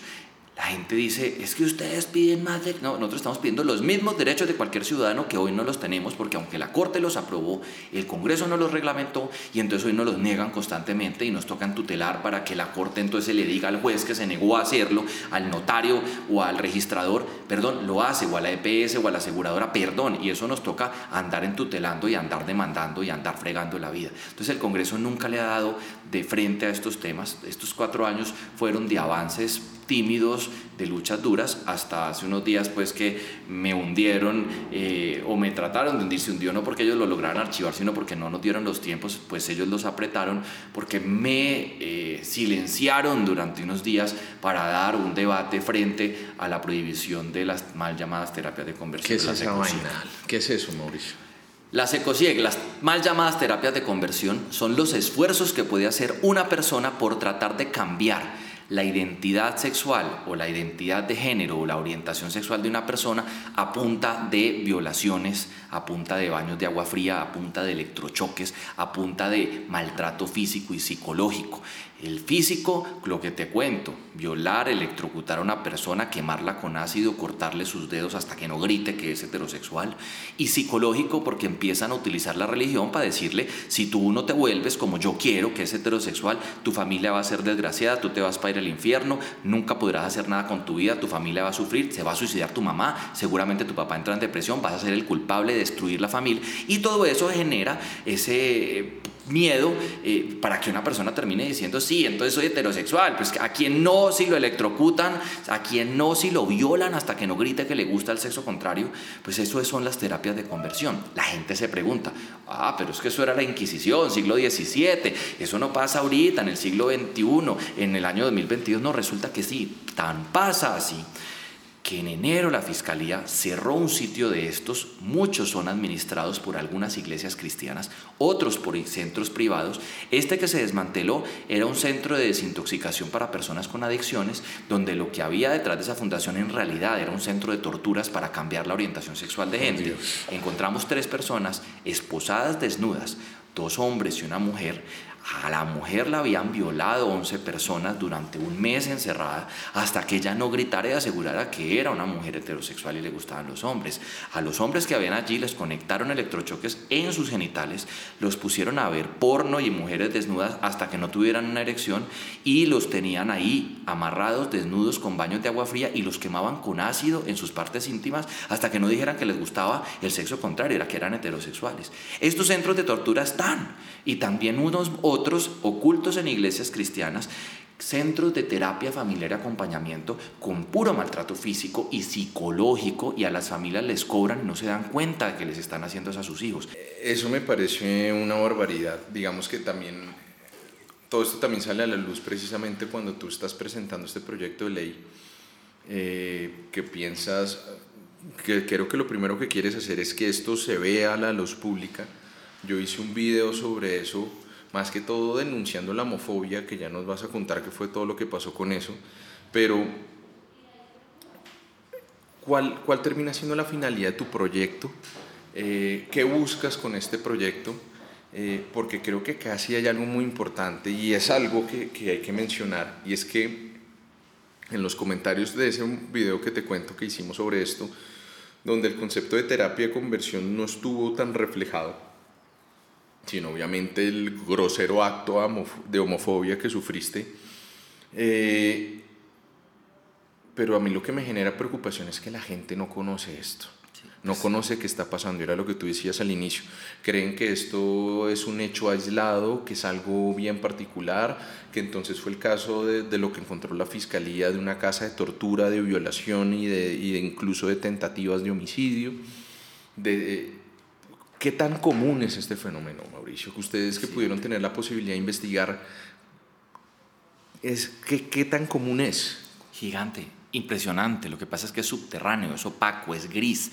La gente no sabe que eso pasa. Eh, y es enorme, tan enorme que la revista feminista Volcánicas sacó un informe de 10 testimonios de personas que aquí en Colombia hace poco habían sometido sido sometidas a esto, lo cual originó mi proyecto. Cuando sale el informe de la revista Volcánicas con 10 testimonios, sale este centro de tortura en enero, yo dije, esto tiene que ser mayor y empezamos a recibir testimonios, más de 180 testimonios que llegaron a nuestros correos de personas diciendo, fui sometido a eso en mi juventud, hoy soy grande, pero ¿por qué la gente no cree que exista? Porque nadie denuncia. ¿Y por qué nadie denuncia? Porque muchas veces son sus familiares los que los llevan a estos sitios sin saber. Y les voy a contar mi experiencia personal. Cuando yo decido salir del closet dentro de mi casa, es natural que los padres se pregunten, Dios mío, ¿y qué hacemos para arreglar esto? Y mi mamá me dice, esto se puede arreglar, se puede curar, podemos hacer algo, tal vez si vamos a misa, si tal vez vamos a un psicólogo, ¿tú crees que esto pueda cambiar? Lo primero que hay que hacer es explicarles a las familias que la diversidad no es una enfermedad, no es una patología y por eso hablábamos que somos inconvertibles, porque somos personas diversas que no tenemos una enfermedad que se tenga que tratar o cambiar, así somos. Lo que tiene que hacer un psicólogo, un psiquiatra, un pastor, un cura, es acompañar a la familia a entender la diversidad y a pasar un momento difícil y tal vez doloroso para las familias. Entonces lo primero que me dice mi mamá es, vamos a algún lado. Yo por fortuna, antes de salir del closet, venía haciendo activismo dos años antes eh, a mi manera y voy a donde un psicólogo amigo que se encarga de atender estos casos y le digo, mira, necesito una cita para que con mi mamá podamos conversar. Él se siente y le dice a mi mamá, mira, necesitamos entender como familia que esto, y mi mamá acepta esto fácilmente y dice, ok, me duele, es difícil, yo no estaba preparado para, preparada para esto, pero esa es tu decisión de vida, ella pensó que era un acto de rebeldía, pensó que era una moda, pensó que era una enfermedad, pensó que era una patología, pensó que era que me habían violado cuando chiquito. Son muchas cosas que es natural que a las familias les lleguen las cuestiones de preguntas, pero ese acompañamiento tiene que ser alrededor de cómo te acepto y me acepto yo mismo con mi familia. Es, mi caso es el 1% de la verdad de todo lo que pasa. El resto, la familia dice, vamos a donde el cura o vamos a donde el pastor y algunos curas, algunos pastores, algunos psicólogos y psiquiatras cristianos dicen, tranquilos, yo lo curo, yo la curo.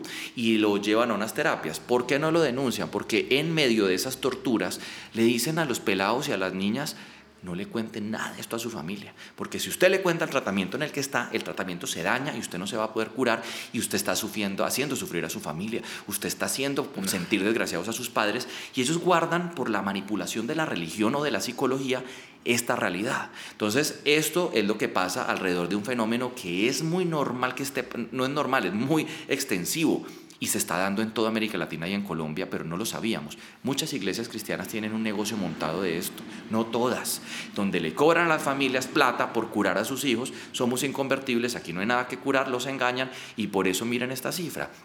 Una de cada cuatro personas que sometía a terapias de conversión termina suicidándose después de todo lo que vivieron.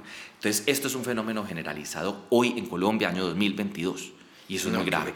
Ahora, ¿qué pretende el proyecto? Proyecto lo que pretende es prohibir estos esfuerzos esto no es una terapia, una terapia es un proceso psicológico por un profesional que te ayuda a entenderte y a tu familia que te entienda. Una terapia es eso. Esto es un esfuerzo por tortura física y psicológica de tratar de cambiar tu identidad y tu, ideología de género, tu identidad sexual. Entonces, a partir de esto, el proyecto lo que busca es prohibir que cualquier persona por medio de tortura y por medio de tortura física y psicológica trate de cambiar la orientación sexual de alguien. Salió un tuitero, eh, influencer, eh, activista, como se llamen homofóbico, a decir que yo iba a quitarle la patria potestad a los padres de todos los hijos menores y adoctrinarlos. Mentira. Dijo que yo iba a meter presos a curas y a pastores. Mentira. Dijo que yo iba a meter presos a psicólogos y a psiquiatras. Mentira. Dijo que yo iba a violar el derecho constitucional a eh, la práctica libre de la religión. Mentira, la libertad de culto no se amenaza. Y, acá, hay una cosa clara, querido Mauricio, el que se mete a la cárcel son ellos mismos. Si llega a mí un pastor, y pongámoslo en hechos concretos, y yo ordeno dentro de mi iglesia que lo somete a una terapia de conversión, yo conociendo que eso lleva a tratos ¿Qué es la tortura? Es, es un delito y el delito es cuando tú pretendes castigar a alguien por algo que hizo, por algo que es o para obtener información de algo. Entonces, si yo someto a una persona a amarrarla, a echarle ácido, a quemarla, ese misma, e, es que es el mismo tema de la violencia con género. Ay, no, que la mujer se lo busca, no sea tan Perdón, Porque es que entonces viene una persona a tratar de decir que el congresista es el responsable cuando el pastor es el que está determinando que lo violen y que lo torturen. La responsabilidad es del mismo. porque la tortura existe como delito, porque el acceso carnal violento existe como delito, porque las lesiones personales existen como delito, porque el secuestro, el constreñimiento ilegal existe como delito también. precisamente ahí va el punto de la discusión, que entonces yo le decía, claro, si un pastor hace el delito de discriminación, tortura y secuestro, se va para la cárcel. Yo aquí estoy hablando del que lo haga. Si un padre de un menor de edad somete a tortura física y psicológica a su hijo, pues claro que se va para la cárcel. O sea, yo, yo Esas normas ya están hoy. si lo hace un psiquiatra también. Ahora, ¿por qué un proyecto de ley que tenga el agravante contra la población LGBT? Claro, el delito de violación ya existe en la ley colombiana. ¿Por qué luego se crea el de el agravante del feminicidio, el, delito de asesinato ya está, ¿cierto? Entonces ya, ya existe. Entonces, ¿por qué un agravante? Porque las mujeres son una población que está arriesgada, que está discriminada y que requiere una protección adicional. Si el delito de violación ya existe, ¿por qué se da el agravante para violación a un menor de edad? Si ya existe la violación en el Código Penal, porque hay un agravante para una población que requiere de una protección especial y adicional. Ha sido históricamente discriminada. Entonces, por eso lo ponemos aquí. Que, que, que ha sido una población y una minoría históricamente discriminada también, y, que, y, que, y, que, ese tipo de construcciones jurídicas obedecen a tratar de mostrar una realidad social. Claro, para poderla medir. Claro, totalmente. Y esa realidad social es que, por ejemplo, en el tema del feminicidio, a las mujeres las matan por el hecho de ser mujeres, porque llega el marido y cree que puede cascarle a la mujer, botarle agua caliente o matarla porque, porque no se dejó violar o porque no lavó la losa, o porque no le tenía la comida, o porque yo creo que puedo decidir con qué persona ella se puede meter o no. Y es precisamente también lo que pasa con la comunidad LGTBI. Son históricamente discriminados. Nos matan por ser Exactamente, exactamente. Nos, torturan por ser diversos. Y ese fue el fundamento incluso de la recusación. Pues entonces mírenme lo ridículo de esta activista. Entonces cuando se da, yo radico el proyecto de ley, esto lo recomienda Hoy, la Organización Mundial de la Salud, la Panamericana de la Salud, la Organización Mundial de Psiquiatría, el presidente de los Estados Unidos hace 15 días sacó una circular donde le ordena al gobierno de los Estados Unidos a reglamentar esto para prohibir las terapias de conversión, pero además hace un llamado al Departamento de Estado donde le dice, y además, todos los países que reciban recursos de cooperación de nuestro país van a tener que garantizar eliminar esas terapias y prohibirlas y penalizarlas. Es decir, el mismo gobierno de Estados Unidos está diciendo yo no le voy a dar plata a un país donde esto no se haya penalizado. Ya van 10 donde se ha prohibido. Y este señor llega y dice que a él no le parece. Y la señora cristiana de la comisión de acusas de, de séptima donde estaba el discurso y el señor cristiano, dos congresistas cristianos, ellos dicen que es que nos pueden curar, que yo no les puedo por quitar el derecho que ellos tienen a curarnos. Parten de la base de que esto fuera una enfermedad y que ellos tienen un derecho pasando en el derecho derecho de la libertad de culto. Y les dije una cosa, la libertad de culto no es la libertad de tortura. Yo estoy de acuerdo con que ni de violar, ni de, secuestrar, ni de discriminar. Yo estoy de acuerdo con que una persona LGBT, una persona diversa, vaya a orar, vaya a pedir, vaya a buscar apoyo espiritual. Claro que lo tiene que hacer, lo quiere hacer, lo puede hacer. Yo no me meto con eso. El problema está que si va a buscar eso y termina en una terapia de conversión, de tortura psicológica y física, ahí eso no lo voy a permitir. eso es, un delito. claro. delito, yo digo es que quieran rezar está bien, que quieran ir al psicólogo maravilloso, espectacular. Aquí tenemos problemas de salud mental gravísimos y la gente debería ir más al psicólogo. Lo que no voy a permitir es que un psicólogo, un psiquiatra, un pastor, un cura, un padre, una madre, un ciudadano, un profesional o no profesional de la salud someta a una terapia de tortura física y psicológica a una persona diversa para curarla de algo que es incurable porque esto no es una enfermedad. Esa fue la pelea. Entonces, ese activista cristiano va a la comisión asusado por estos dos congresistas cristianos y me recusa, que es una recusación para quienes nos están oyendo o viendo, es un impedimento. Dice, usted no puede discutir ese proyecto ni lo puede presentar porque usted tiene un interés dentro de eso.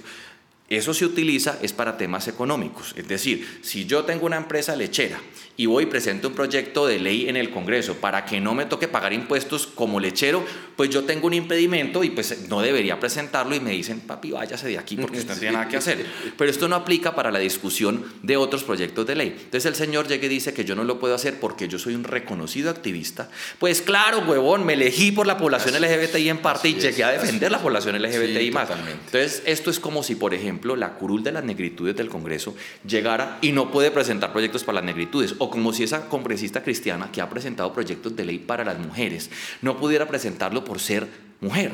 Pero a eso sí, a ellos sí pueden presentar proyectos de ley para no tener que pagar impuestos, ellos sí pueden presentar proyectos de ley para que el Estado les tenga que regalar eh, terrenos sin pagar predial o los exima de predial. Eso sí lo pueden hacer ellos como cristianos representantes de una iglesia, pero yo no puedo presentar proyectos para defender mi, mi, mi, población. Al final, esa recusación terminó silenciándome durante cinco días. Fue un acto de homofobia y discriminación. Es que ese es el reproche. Porque Cualquier huevón puede ir a, tristemente, puede ir a decir esa esas andeses, esas estupideces, esas huevonadas. Pero creo que lo cuestionable es lo que pasa dentro del Congreso con esa recusación. Porque al ser abiertamente infundamentada, eso tenía que ser rechazado de plano. Sin duda alguna. Eh, ¿Hay qué pasó? Eh, eso nunca se había dado. Es la primera vez en 200 años de historia que a alguien lo callan por su identidad y su orientación. Nunca. Tanto así que la misma eh, séptima, la comisión quedó como confundida. Esto nunca había pasado qué hay que hacer y lo, como nunca había pasado, entonces tocó mandarla a la comisión de ética, que es quien resuelve estas recusaciones, que tiene cinco días para definir. ¿Qué debió haber hecho la comisión de ética? No discutirlo, rechazarlo de plano. Pero lo que se hicieron fue sentarse a discutirlo, terminó siendo positivo, porque unánimemente rechazaron la recusación y mandaron un mensaje que en Colombia nunca más nadie podrá ser recusado o silenciado por su raza, orientación sexual, género o cultura. Y eso pues resultó volviendo nada a este homofóbico discriminador porque quedó como un zapato, como un culo, perdón la palabra, un tarado mental, Es que es un, tarado mental. Es que las, a ver, ¿quién es el tarado? El que tiene taras mentales. Y el tarado mental, que es este señor, era una persona que consideraba que una persona que pertenece a la comunidad LGTBIQ no podía discutir los proyectos que en la mera concepto más básico de democracia representativa pues, iba a hacerlo. Era, era, tan, era tan, tan, tan tirado los cabellos, como dicen para allá, que, que, que, no podía tener ninguna viabilidad jurídica. Pasemos a otro tema, querido Mauricio. Algo muy importante, más allá. Bueno, antes de eso, ¿cuál crees que debe ser los retos que asume la comunidad o cuáles pueden ser los, los objetivos necesarios que se vienen en el futuro inmediato para la comunidad LGTBIQ. Seguir haciendo activismo judicial, seguir haciendo activismo en las calles. El señor ese homofóbico me, me recusa y decía, es que usted es activista y es el lobby gay internacional. Pues, a ver, pues es que claro que llevamos. Soros por ahí. sí, sí, sí, sí, lo metieron, lo metieron, sí, lo metieron. O sea, era, era una cosa que yo decía, no puede ser esta, esta película, este video, no sé qué se fumó, la, la Biblia, o yo qué sé, porque el man estaba metido en que aquí hay un activismo y que yo estoy financiado por multinacionales, transnacionales de activismo. No, soy activista LGBT porque propendo por los derechos que no nos han dado y que nos han violado toda la vida. Entonces, ¿qué tiene que hacer la población? Seguir marchando con paz, con alegría y con amor. ¿Cómo ves el tema de la Difícil, hay que lograrlo. Hoy se puede en Colombia, hoy las parejas del mismo sexo lo pueden hacer, hay que reglamentarlo, pero como eutanasia, cannabis, eh, aborto, pues van a ser discusiones que el Congreso difícilmente va a dar. Lo que sí tengo que decir es que tenemos que seguir defendiendo, y claro, los cristianos que sigan defendiendo sus tesis, estamos en una democracia, yo no los voy a silenciar porque se paren a gritar lo que quieren gritar, pero yo tengo el derecho a seguir defendiendo a mi población Pronto se viene el Pride, estaré marchando por la diversidad y por la igualdad, con la frente en alto diciendo, a mí no me van a callar, la igualdad es imparable. Yo no voy a dar un paso atrás porque no nos pueden seguir matando por ser diversos, no nos pueden seguir discriminando, no nos pueden seguir despidiendo, pero sobre todo no pueden seguirnos negando los derechos al acceso a la salud. La población trans hoy es discriminada, hoy está, está, destinada a la pobreza si no hacemos un cambio y eso es lo que va a seguir haciendo. Tengo una buena eh, noticia y es que el Congreso hoy tiene cinco o seis nuevos congresistas abiertamente gays.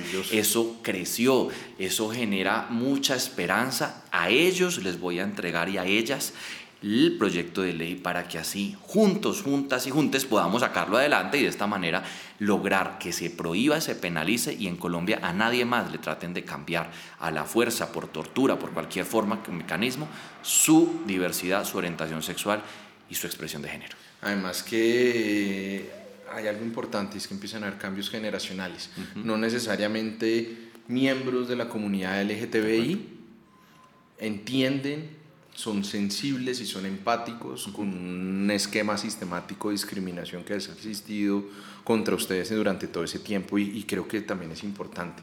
Querido Mauricio, un último tema gigantesco. ¿Cómo fue darse esa pelea por las plataformas tecnológicas? ¿Cómo fue darse esa pelea tal vez contra ese lobby que lograba englobar en el mismo grupo Uribe y a Robledo, que eran los taxistas? ¿Cómo fue esa vaina? Yo creo que eso es delirante. Nadie piensa en el usuario. Nadie piensa en que en algún momento el, taxi cayó en crisis o porque mataban a la gente o porque hacían paseos millonarios o porque no se les daba la puta gana de llevar a la gente donde tenían que llevarlos o por tantas cosas y ahí germinó Uber que venía de otros países y generó un escenario en el que la gente se sentía segura, cómoda utilizando la tecnología para poder transportarse eso fue una labor y eso fue una pelea brava. ¿Cómo, podrías hacer un resumen de esa pelea? ¿Cómo podrías explicarnos qué es lo que viene con eso? El panorama no se ve tan bueno. Por un lado, en este gobierno acabó una persecución del lado de Luque, la hijo de madre. De, por un lado, los del ministro de las TIC, en algún momento los ministerios están medio ayudando el asunto, pero la superintendencia fue bárbara con ese tema. ¿Cómo lo ves? ¿Cómo ves? ¿Cuál fue el escenario en el que te enfrentaste? ¿Cuál es el escenario en el que nos dejas? ¿Y qué es lo que hay que hacer? Duro es una pelea que lleva 12 años sin resolverse en Colombia. Eh, yo soy un defensor de las libertades individuales. Dentro de estas, la libertad de cada ciudadano a escoger en qué se quiere mover de acuerdo a su sensación de seguridad, a su comodidad, a su presupuesto. Y las plataformas tecnológicas son una realidad que llegó con la economía colaborativa para, cambiar las formas y para quedarse. Entonces yo lo que estoy diciendo es, hay que equilibrar la cancha, porque sin duda estas nuevas colaborativas, economías colaborativas, retan a los sistemas que tienen que cambiar y entonces lo que necesitamos es poder garantizar eliminarle cargas excesivas a un sector que pues viene regulado desde los 60, 70, 80, 90 y ponerle unas obligaciones y responsabilidades a un sector nuevo que surgió. Si todos concursan en igualdad de condiciones, será el ciudadano el que se beneficie porque puede escoger y serán esos sectores los que también lo hagan con normas claras y transparentes. A eso le apunté. Esto lo volvieron una pelea de taxistas contra plataformas. Esto no es una pelea entre ellos, esto es una pelea por los derechos individuales de cada ciudadano.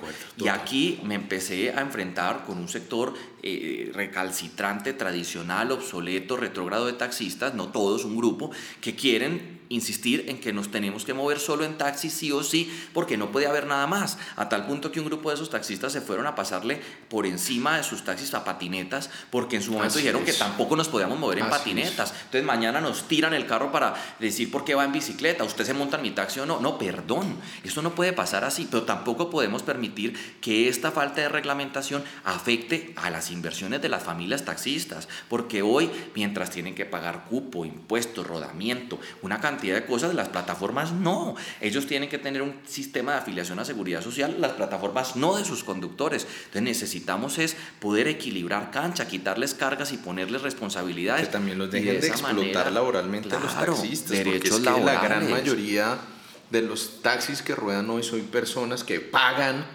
creo que es diario, si no estoy mal. 150 mil, 180 mil por el día, carro tanqueado lavado, lavado. Pero, pero los explotan laboralmente. Hay que pensar en ellos. moderna esa vaina. Hay que pensar en los dueños de los cupos. Hay familias que invirtieron su presupuesto. ¿Se tienen que acabar los cupos? Sí, y hay que pagarles ese cupo, hay que compensarles ese cupo. Ya lo hicieron muchos países. Colombia lo hizo con el sector transportador.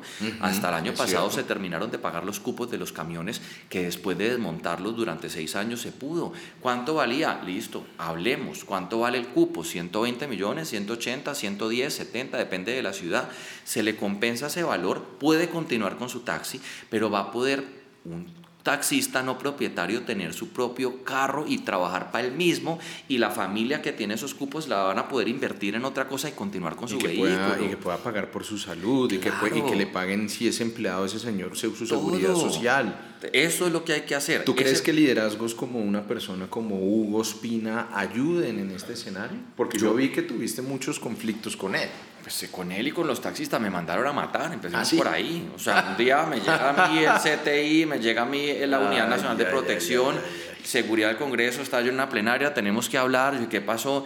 Encontramos unos audios donde hay unos señores, yo había denunciado unas amenazas que me han llegado por redes sociales y por eh, WhatsApp. Y pues interceptaron unas llamadas donde estaban pagando 12 millones de pesos por matarme o por secuestrarme y venderme a un grupo armado ilegal para que me tuviera 15 años retenido. Ah, Entonces, cuando esto pasa, yo que andaba a pie, en patineta, en bicicleta, pues quedo en una situación difícil, o sea, ustedes no saben lo que es que uno de este país por pensar distinto lo quieran matar y asesinar, lo que implica caminar por la calle angustiado de que mañana me dan un tiro, lo que implica salir de mi casa y mirar para todos lados y no saber si vuelvo porque me van a matar porque yo estoy tratando de defender una tesis que creo esto que se haga en el debate democrático. Y eso a mí me dolió mucho, que me tocó empezar a tener un esquema de seguridad después de que yo había renunciado a todo esto durante unos meses, porque me querían matar por simplemente tratar de equilibrar la cancha, proteger a los taxistas, proteger a los conductores y a los usuarios y a la inversión en Colombia de las empresas que vienen a invertir aquí. Entonces eso fue doloroso.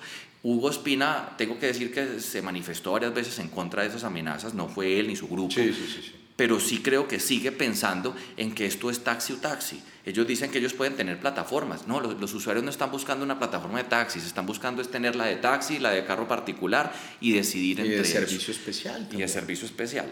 ¿En qué logramos? Logramos que por primera vez se aprobara en primer debate ese proyecto que nunca se había logrado llegar hasta allá. Lo hundieron en el marco del paro los taxistas por una amenaza que le hicieron al presidente de bloquear la ciudad. Y es que, y es que ese es el maldito gen que tenemos acá, que creemos que con vías de hecho se consiguen las cosas y algunas se consiguen. Pero en este caso era dialogar. Entonces, ¿qué vamos a hacer? Hoy ese proyecto de ley logró, y esta lucha de cuatro años logró una cosa. Yo presenté eso solito la primera vez, la segunda con un compañero y la tercera con 80. Es decir, esto empezó a cambiar y ya el discurso y la narrativa en Colombia la logré cambiar. Pasamos de prohibir a que todos digan reglamentar. El Congreso hablaba de prohibir, hoy el Congreso habla de reglamentar. El presidente habla de prohibir, hoy habla de reglamentar, aunque no lo hizo. Los mismos taxistas ya no hablan de prohibir, sino de reglamentar. Lo que pasa es que quieren es para ellos. Entonces, hoy el Estado y la narrativa queda en el, en, el, en, el, en el, escenario de hay que reglamentar y hay que buscar la mejor forma, porque van a seguir operando las plataformas y cada una que llega. Llámese como sea, Didi, Bit, Uber, lo que sea, en la medida en la que haya un colombiano dispuesto a querer coger un servicio de esas características, va a existir. Sin duda. Querido Mauricio, una última pelea berrionda que te diste este tema de la ley de comida chatarra. me sacó. Hace cuánto yo veía esa pelea o esa discusión en la que le exigías al ministro de Salud que no fuera hipócrita de venir a decir que estaban esperando unos tiempos y unas vainas, queriendo el gobierno sacar pecho, sacando una propia reglamentación de este escenario. ¿Cómo ves ese tema? ¿Era, era un tema necesario? Muchas veces decían que, que, que, en los países donde, esto eh, donde se ha hecho el etiquetado, el impacto no ha sido muy bueno. ¿Qué mensajes dejas de eso? De, Lo primero es que para un estudio, otro estudio. Cada sector saca el estudio que quiere para poder mostrar si funciona o no funciona. Lo que sí hay que decir es que es un derecho de los ciudadanos poderse informar. es que por aquí, para quien no nos están viendo, parte del equipo técnico estuvo metido en el debate y tenía un estudio para otro estudio. y como esta discusión es bien particular, ¿cuál es mi defensa? Es la del derecho de los ciudadanos a tener información. Las dictaduras mienten y ocultan información. Las democracias dan información para que el ciudadano tome decisiones. Yo no pretendo prohibir nada. Yo lo que pretendo es que cada colombiano cuando vaya al supermercado y a la tienda tenga información adecuada de qué comestibles tienen excesos de azúcares, grasas y sodios y de esa manera decida si se, se mete 20 paquetes sabiéndolo o no. ¿Cuál es el problema? Que todos esos comestibles ultraprocesados te dicen rico en fibra, light, bajo en azúcar, te hará poderoso, fuerte, rico en vitamina B1, B5, niacina, natural. Y entonces tú empiezas a comprar eso convencido de que estás comiendo bien, pero en realidad te estás envenenando. Hoy tenemos una cifra muy difícil y desgarradora. 100.000 personas al año en Colombia se enferman de enfermedades no transmisibles. ¿Cuáles son? Aquellas derivadas de una mala dieta alimenticia. ¿Y cuáles son? Hipertensión, eh, eh, azúcar, obesidad, eh, colesterol, diabetes, enfermedades coronarias. Entonces cuando tú empiezas a mirar, ¿qué fue lo que pasó? Pues es que no te alimentaste bien. Pero se nos dispararon los índices de obesidad y de diabetes infantil. Y eso genera pobreza. Una familia que tiene un familiar con una enfermedad no transmisible tiene que utilizar el 30% de sus ingresos para tratamientos médicos. Eso genera pobreza en un país con ingresos tan bajos. salud también. Y nos cuesta 3.7 billones al mes, un cuarto de la reforma tributaria en atender enfermedades que se pudieron haber prevenido en parte. Esto no va a solucionar por completo los problemas de obesidad, de salud, de diabetes, pero sí por lo menos la información. El proyecto se dividió en dos partes. Enséñenle a la gente a comer bien, a los jóvenes y a las familias, qué es comer bien, qué es saludable, qué es un alimento, cuáles son los excesos máximos. Y en segundo lugar, pues déle información, porque si yo le digo, oiga, vaya, aliméntese bien y usted ya sabe, no puedo comer excesos de azúcar, de grasas, sodios y edulcorantes, y llega al supermercado con esa meta y encuentra una caja que dice rico en fibra, alto en vitaminas, colágeno, saludable y orgánico, pues usted dice, ay, mire lo que me enseñaron. Y detrás de eso lo que hay es veneno. Les voy a dar un ejemplo a quienes nos están oyendo. Muchos de esos cereales es mejor que usted le dé 4.5 gaseosas de desayuno a su hija antes de irse para el colegio a su hijo que ese cereal, porque esa gaseosa tiene azúcar, agua y seis edulcorantes. Ese cereal tiene azúcar, grasas, edulcorantes, sodios, químicos todo lo malo. Entonces, cuando la gente dice, ¿cómo así? Yo, hay un cereal de esos que es mejor dar seis, de seis gaseosas. Entonces ya la gente dice, pero lo que dice esa caja es orgánico, te hará fuerte, rico en vitaminas. Y reciclamos. Y, reciclamos. Entonces, o el 10% de nuestras ventas van para la Guajira. es como que uno dice, esto fue la lucha que yo me di, la industria no quiso, pero porque sí lo pudo hacer Ecuador, Chile, México y el mundo lo está haciendo. Y me enfrenté fue a lo último y cierro con esto, además de que nos etiqueten al frente los empaques, el sello sea octagonal monocromático, un octágono que diga exceso de azúcar, no más. Un octágono es cuando usted va manejando y ve una señal de pare, usted nunca va a encontrar una señal de pare redonda, todas son octagonales porque su cerebro ya se educó para que eso sea una alerta. Si usted lo pone redondo, eso puede ser algo bueno. Entonces, ¿qué quiere la industria? Que los sellos sean frontales, claro, redondos de colores con muñequitos. Entonces, si a usted le ponen un sello con muñequitos, con colores que dice exceso de azúcar, pues usted como que no lo entiende y abajo le meten un letrero grande que dice bueno para tu salud, pues lo anulas. Cuando a ti te ponen un octágono, como es el de México, Chile, eh, digamos en este momento, y Perú, ese octágono que dice pare, negro, sin colores para que no se confunda, para que lo lea un niño de dos años, de tres años y una persona que estudió o no pues usted ya dice, uy, ¿esto qué dice? Exceso de azúcar. Ah, bueno, yo me iba a comer cinco de esos, no, entonces ya solo me como uno. Solo estoy pidiendo eso. No se va a quebrar la industria a tal punto que, que se demostró en los estudios, que esa industria creció en ventas porque modificó sus fórmulas para no tener excesos y poder seguir vendiendo los productos.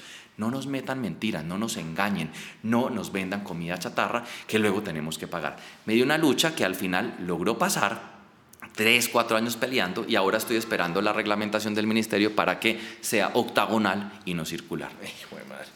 Dos temitas antes de terminar, querido Mauricio. ¿Cuál es el balance de la ley de, pago de plazos justos? Vamos a hacer estudios eh, próximamente para saber cómo se ha venido aplicando. El problema es que empezó a operar apenas este año, en enero, en su totalidad. Entonces, muchas áreas financieras y contables de las grandes empresas aún no la conocen. Es normal en un país tan legalista que no la conozcan. Y a muchos les toca irse a pelear y entonces el contador dice, a mí me importa un carajo la ley, pero no sabe que hay unas sanciones por no cumplirla y las leyes no son optativas en este país, son obligatorias. Entonces, hoy hemos encontrado que las empresas serias grandes están pagando a 45 días, que es lo que dice calendario, sus facturas. Pero muchas otras no lo entienden, no lo saben, no lo conocen y están violando la ley se están exponiendo a sanciones multimillonarias. Hoy ningún colombiano puede aceptar que una empresa le pague a más de 45 días y ninguna empresa puede permitir hacerlo. Si una empresa llega y te dice a ti, mira, te contrato a ti, pero te pago a 60 días, tú estás cometiendo una contravención que quedó claramente estipulada en la ley y esa empresa que lo propuso también. Hoy tengo un balance positivo hasta ahora de muchas empresas que me llamaron a decirme, Mauro, le voy a ayudar en su campaña porque lo que yo me he ahorrado en intereses de créditos, de facturas que yo tenía que esperar siete meses, ya no lo tengo que pagar. Y eso me alegra a mí saberlo. Como es normal, nos va a tomar unos cuatro años que se termine de apropiar, pero ya toda la gente lo pone en sus facturas.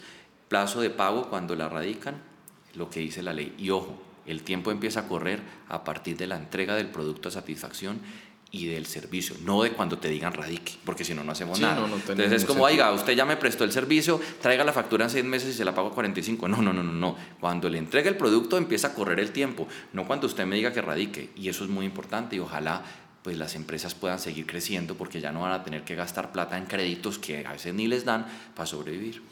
Eso es esencial y más para los emprendedores, querido Mauricio. La última, la final y tal vez, no voy a decir la más importante porque hemos hablado de unos temas esenciales, pero de pronto para las personas que se sienten representadas por ti, que confiaron en ti, que siguen confiando en ti, ¿qué se viene para Mauricio? ¿Qué hay ahí en el panorama? Vea, tengo que decir que estoy más confundido que cuando me di cuenta que era gay. estoy perdido esto no se lo espera uno. Uno la primera sí espera perder, en la segunda, después de haber hecho un trabajo y un ejercicio, no. Entonces, hijo de madre. Sí, eso da muy duro. O sea, esto Una tusa mortal. Tusa como cuando usted lo dejan sin. O sea, usted es un buen novio, se porta bien, no trasnocha, no bebe, es buen polvo, todo, todo, todo, todo, todo, No tiene issues con su mamá ni con su familia. o sea, todo. Y, usted, y un día le dicen, oye, ¿sabes qué? Te termino. Y queda uno como vuelto mierda, como, pero ¿por qué? Si yo lo hice todo. Eso es así, eso se siente así. Yo ya hice mi duelo, dos días de no bañarme viendo Netflix, comiendo helado, crispetas, eh, comestibles ultraprocesados con exceso de azúcar. Sin rotulado. Sin rotulado, sin etiquetado. Y llore, que llore, que llore. Termino esto y hoy estoy con varias rutas. Volver a emprender es un llamado que mi corazón dice, oiga, métase por ahí.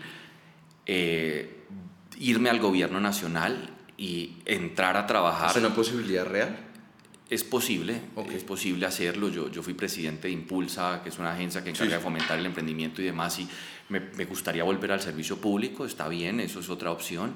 Eh, y Alcaldía de Bogotá es otra opción con un grupo de los que nos quemamos para hacer ahí una eliminatoria entre nosotros y decidir quién debe ser, pero empezar a hacer como una especie de consulta entre nosotros jóvenes para poder tener una representación. Este año hay segunda vuelta y eso nos permitiría un rodolfazo en términos de que un desconocido del, del mundo pueda tener opciones de... Eso es lo bueno de las segundas vueltas. Entonces, tenemos eso, alcaldía, tenemos entrar al gobierno nacional en lo que sea eh, o emprender.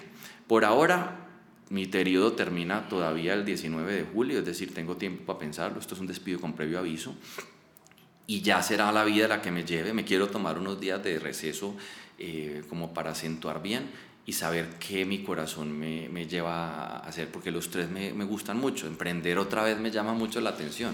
Es, es, tu mundo anterior con este mundo nuevo de política que me imagino que te apasiona profundamente y más aún después de no tener una actividad eh, tímida, sino que te abanderaste de tus cosas. Y como te dije desde el inicio, lo respeto profundamente Gracias por estar acá, querido Mauricio. Nos dejas unas enseñanzas gigantescas, muchas dudas que hay que seguir trabajando, pero también muchas ideas concretas de cuáles son los derechos y cuáles son las realidades de discriminación de tu comunidad.